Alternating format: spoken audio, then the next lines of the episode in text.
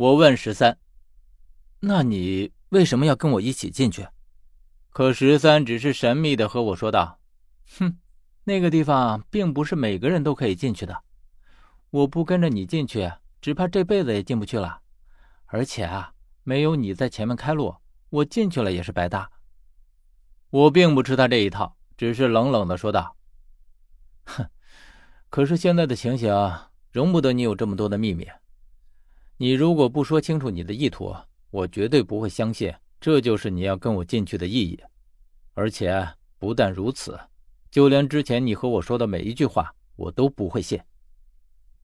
何远，你果真要如此武断专横？这并不是我武断和专横。既然你说与我是同一战线，可是我却看不出你的诚意来。有些事你想瞒我，可是要看你瞒不瞒得住。我现在愿意相信你，愿意听你说这些，完全是因为。你现在所消耗的是我对十三积累起来的信任，我对蒋没有任何信任可言。你每想隐瞒我一点，这信任就会少一分。等到信任耗尽，你就是蒋，我再也不会认为你是十三。究竟该如何做？我想你应该有自己的打算，你说呢？十三的脸色一变再变。哎呀，好吧，因为玉片就在里面。我想跟你进去找到玉片，是什么玉片？就是你所知道的玉片。所有人都在找他。我想知道的是，这是什么样的玉片？为什么所有人都在找他？何源，你可曾想过十殿阎罗为什么会存在？你又可曾想过你的名字究竟隐藏了什么样的秘密？还有，这些我们去过的地方都是为什么存在？你想过没有？你是说，这些秘密和你说的玉片有关？非但是有关，而是这些秘密就在玉片之上，只是长生墓里放着的只是玉片的残片，完整的应该被称之为凤琉璃玉盘。我听了，突然皱起眉头。照你这样说，现在他们所有人已经先我们一步进去了。十三冷笑了起来。哼哼，先我们一步进去又怎样？这里面并不是先进去就能先找到玉片的，先进去的说不定只是先去送死而已。那你对里面知道多少？说多不多，说少不少。我只知道这里面是一个连十殿阎罗都不能涉足的地方，那里面的凶险是他们根本不能对付的。但是第一道关卡就足以让他们望而却步了。啊，是什么关卡？一道可以让他们不敢越半步的雷池。如果是你说的那个人来了呢？我只看见十三的脸色瞬间变成了一片惨白，然后他镇静下来。如果是他来了，薛告诉我说，崔就会帮你。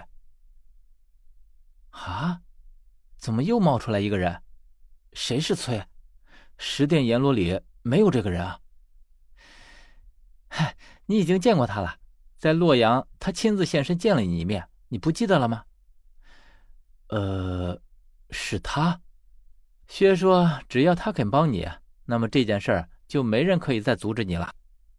我回忆着这个人的音容面貌，从他当时和我的谈话之中，我并不能感受到他的友善。反而我倒觉得他与我并不是一边的人，而且当时他提到了蒋，现在想想他当时的那句话，那个蒋哪里是十三，分明就是和我一模一样的那个人，只是那时候他看我懵懂无知，才没有点破，而是用了蒋来代称那个人。既然他是和那个人一伙的，又如何会帮我呢？我对十三说：“不行，如果他来了，只怕会更麻烦。”十三听了，面色跟着一变，然后我听他说道：“难道你和他已经交恶了？”我拿不准，只是说道：“嗯，不得不防。看来这件事得从长计议。他到底站在哪边，现在还很难说。这样的话，我们必须先一步找到玉片了。那我们就快走吧。还不着急。”说完。我扭头看了脚下一眼，然后蹲下身子，用手捻了捻地上的鲜血。这些是谁的血？十三的脸色更加不好看起来，支吾道：“你怎么想起来问这个呀？这不像是人血，人血要更加腥一些，而这血的味道闻起来却像是一种动物的，而且这种味道很熟悉，并且我在上面发现了鹿的头发。你认为这血是鹿的？